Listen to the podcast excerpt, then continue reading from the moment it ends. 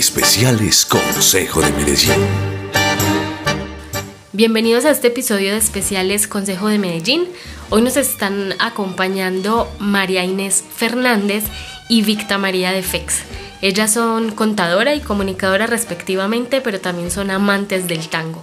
Hoy conversaremos con ellas sobre cómo llegó el tango a sus vidas, pero también cómo llegó el tango a la ciudad de Medellín.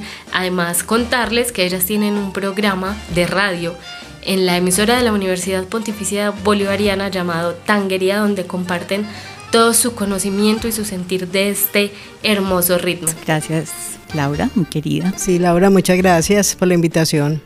Para nosotros es un placer poder eh, escucharlas hoy y bueno, quiero que comencemos con que nos cuenten cada una cómo llegó al tango, cuáles son, cuál, cuál fue esa, esa pasión que las llevó al tango. Yo puedo decir que yo no llegué al tango, sino que el tango llegó a mí, casi que desde que nací, porque, y esto pues es como, como es, como tan importante, es muy importante en mi vida, porque yo tenía justo dos años y medio y mi hermanito nació en la casa. Y cuando mi hermano nació, entonces yo tengo, pero la imagen ahí palpable de que mi papá me acomodó en la cama, donde dormía era una cuna, pues más bien donde yo dormía, me cobijó y en ese momento estaban estaban dando silencio, pues estaba sonando en el radio silencio, el tango de Gardel. Entonces, ese fue el primer tango que yo vi. Y a mi papá le encantaban los tangos, a mi mamá también, pero sobre todo a mi papá. Entonces, digamos, digamos que en la infancia, antes de entrar a estudiar, siempre hubo tangos en mi casa. Los vecinos con tango. Cuando entré a estudiar, en el trayecto de la casa a la escuela, había varios eh, sitios de tango, pues bares, los que llaman cafés. Entonces, entonces era tango a toda hora. O sea que yo prácticamente nací con tangos. Entonces yo digo que, que yo no llegué al tango, sino que el tango llegó a mí. Igual. Eh, como dijo María Inés, en mi casa mi papá los domingos hacía espaguetis deliciosos. Nunca me he comido otros espaguetis iguales a los que hacía mi papá y para acompañar ese proceso de culinaria ponía tangos.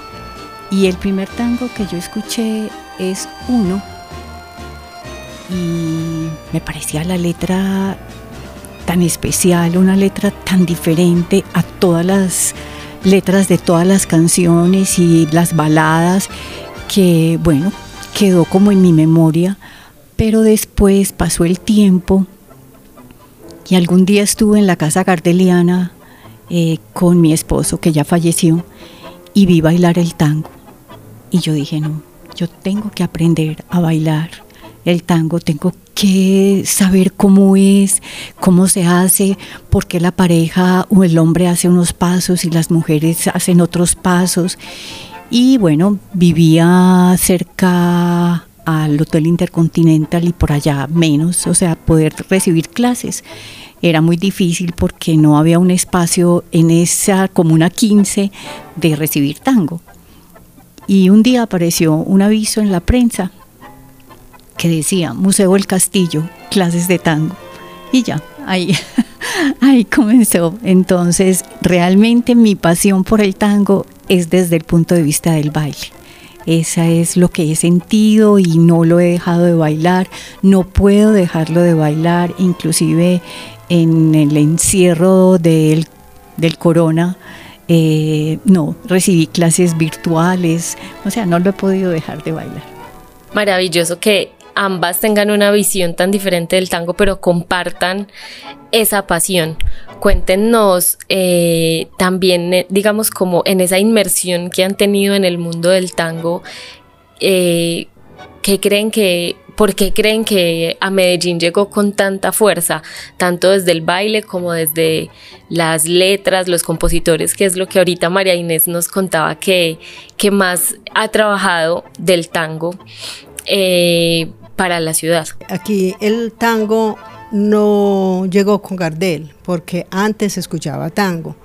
Eh, digamos que en las clases altas se escuchaba tango porque tenían la capacidad de comprar los discos eh, que traían de Estados Unidos, también del Brasil. Y normalmente esos discos traían por un lado música colombiana, un bambuco, un pasillo y por el otro un tango. Entonces digamos que el tango siempre ha estado. Luego llegaron las películas y, las películas de Gardel. Entonces cuando Gardel llegó, lo que hizo fue eh, pues como catapultar ya ese amor que se sentía por el tango, pero digamos que Gardel sí fue el detonante para que a partir de ahí ya se estimulara más eso que había empezado acá con, con las clases altas, pero que luego se fue extendiendo porque aquí a Guayaquil le dicen que es un puerto seco. Es decir, en, en, el tango nació en el Río de la Plata, fundamentalmente en los puertos de Buenos Aires y Montevideo. De ahí llegaban los inmigrantes de Europa. Anteriormente habían llegado los inmigrantes africanos, sobre todo al puerto de Montevideo, porque es que el tango pues, es la influencia de muchas culturas, de muchos ritmos. Y aquí a Medellín llegaban los inmigrantes de los pueblos. Entonces ya esas letras que ya estaban sonando con fuerza, pues se identificaban plenamente con el sentir de ellos. Entonces cada vez el tango fue teniendo más acogida, entonces empezaron que los programas radiales, eh, luego eh, llegó un argentino muy importante, don Leonardo, que creó la Casa Gardeliana y empezó con los festivales de tango. Entonces el tango finalmente se fue incorporando tanto a la cultura de nosotros que por eso es, es un ritmo prácticamente de acá. Y, y también esa fue una de las razones para que el municipio lo declarara patrimonio de la ciudad. Estamos en la cuna del inicio del el tango porque estamos en Guayaquil. O sea, afortunadamente estamos en este espacio y está la estación del ferrocarril y está lo que antes era el mercado de Guayaquil. En todos estos lugares nació el amor por el tango, pero también cuando llegaron las películas y como decía María Inés, el tango solo era accesible a las clases altas, pero en las películas estaba el poder ver las películas por la parte de atrás para aquellas personas que no podían pagar la boleta. Entonces muchas personas se hacían en la parte de atrás y cuando llegaban las películas y aparecían los primeros bailes, ellos trataban de imitar esos movimientos e inclusive cuando llegaban grupos de zarzuelas también aquí que traían algunos movimientos de tanguillo o algo así, ellos trataban de imitar eso. En la medida que fue pasando el tiempo, estaba un personaje que influyó más o menos en el tango, pero no es el tango, que es Rodolfo Valentino. Él influyó, pero él no es tango, pero sin embargo se podía ver en las películas. Y así, aquí en Medellín existen grupos o existían grupos de bailarines en la América, en el Poblado, en Manrique, en, en Aranjuez. Bailaban porro y había competencias de porro entonces también esos bailarines aprendieron a hacer esos primeros movimientos de tango y comenzaron a hacerse ya em, competencias en el Bosque de la Independencia, hoy Jardín Botánico, y así comenzó los primeros pasitos, los primeros pasitos. Hay una entrevista muy linda a alguien que le hice y dice él, yo no tenía forma de enseñarle a ella con música, pero yo le silbaba pasito al oído para que ella pudiera entonces bailar conmigo. Y era aquí, en la valladera.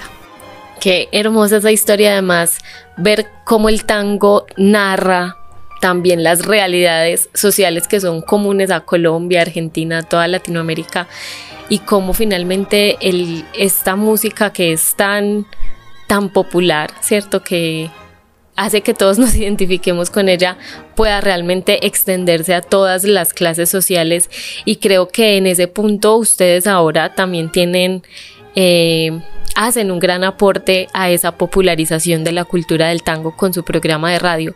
¿Cómo surgió ese programa?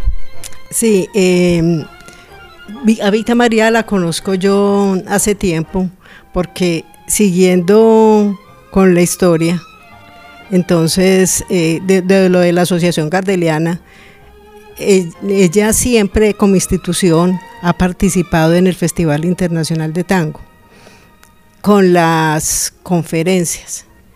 Entonces, en, yo entré como integrante del comité asesor del festival de parte o en representación de las instituciones que estudian el tango. Entonces en el festival escogían un representante por cada uno de ellos y a mí me escogieron para representar las instituciones que investigan el tango.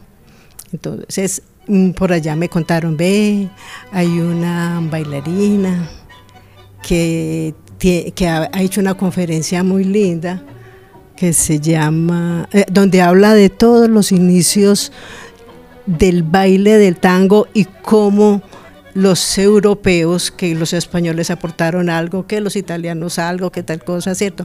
Es una conferencia muy linda, entonces yo me puse en contacto con ella y para lo de las conferencias, porque nosotros como institución organizábamos las conferencias, ¿cierto? Entonces e, y ese tema me parecía muy lindo. Entonces a partir de ahí pues ya seguimos, no digamos que viéndonos frecuentemente, porque ella con su actividad y yo con la mía, porque digamos que lo mío que yo hago, pues porque yo incluso todavía trabajo, entonces siempre he trabajado pues digamos tiempo completo en la empresa. Entonces no tenía pues el tiempo de estar a toda, pues mucho tiempo conversando con ella, no, pero seguimos de amigas y entonces en 2015 después del festival, es que estábamos hablando, ¿cierto? Que hablábamos ella y yo, que a la universidad, eso que ella pues nos, eh, nos ha contado extra micrófono, que entonces le hacía falta un programa de tango, que, y me, me, propuso que lo hiciéramos juntas. A mí sí me pareció, pues es decir, para mí fue muy sorpresivo. Yo le dije, eh, yo, le, yo recuerdo que le dije, Victa María, que hay gente que toda la vida ha investigado el tango, que ha vivido por lo del tango, que he escrito libros sobre tango. A mí me encanta el tango, pero yo a la investigación, digamos que soy, pues en esa época le decía, ¿no? Y todavía, yo soy una recién llegada. No, es que yo nunca, nunca me imaginé que iba a estar haciendo un programa y, y de tango, porque aquí pues valga eh, la aclaración, aquí hay gente muy buena, gente que sabe, pues son académicos de toda la vida, gente que sabe muchísimo y bueno, pero ahí estamos y en general la gente ha cogido muy bien el programa, pues eh, tratamos de dar lo mejor cada una y, ahí vamos. Y mire, ya estamos aquí en representación de la emisora. Sí, eh, el nombre de la conferencia es muy lindo porque es tango, un compás callejero, así había quedado con la valladera. Y al montar la conferencia un compás tango, un compás callejero, y como yo estaba vinculada en ese momento con gente de la Universidad Nacional, ellos me dijeron, ¿por qué no das la conferencia a un grupo de estudiantes de la universidad? Y después ahí se fue, y fue caminando la conferencia, y estuvo en la Feria del Libro, y estuvo en otros eventos, casi todos vinculados con la universidad, con asociaciones, hasta que María Inés me conoció. Entonces ya cuando ya María Inés me conoció y yo le propuse el programa, pensaba que realmente alguna vez yo la había escuchado a ella y yo dije, casi todos los programas los hacen los hombres. Es la oportunidad de una mujer para que pueda hablar de tango, de la pasión que ella tiene, de que ella misma organice su discografía que es inmensa. Es decir, para ella ha sido todo un trabajo de recoger temas, de buscarlos, de hacer investigaciones, porque no se puede llegar a un programa y pongamos esto, pongamos aquello, sino con un tema determinado, con, una, con un objetivo definido sobre qué es lo que queremos hablar. Entonces para mí ha sido una maravilla. No te pierdas la segunda parte de nuestro podcast Especiales de Medellín para que sigamos conversando sobre este maravilloso ritmo que ha inundado las calles de nuestra ciudad durante años. Estabas escuchando Especiales Consejo de Medellín, porque el consejo somos tú y yo.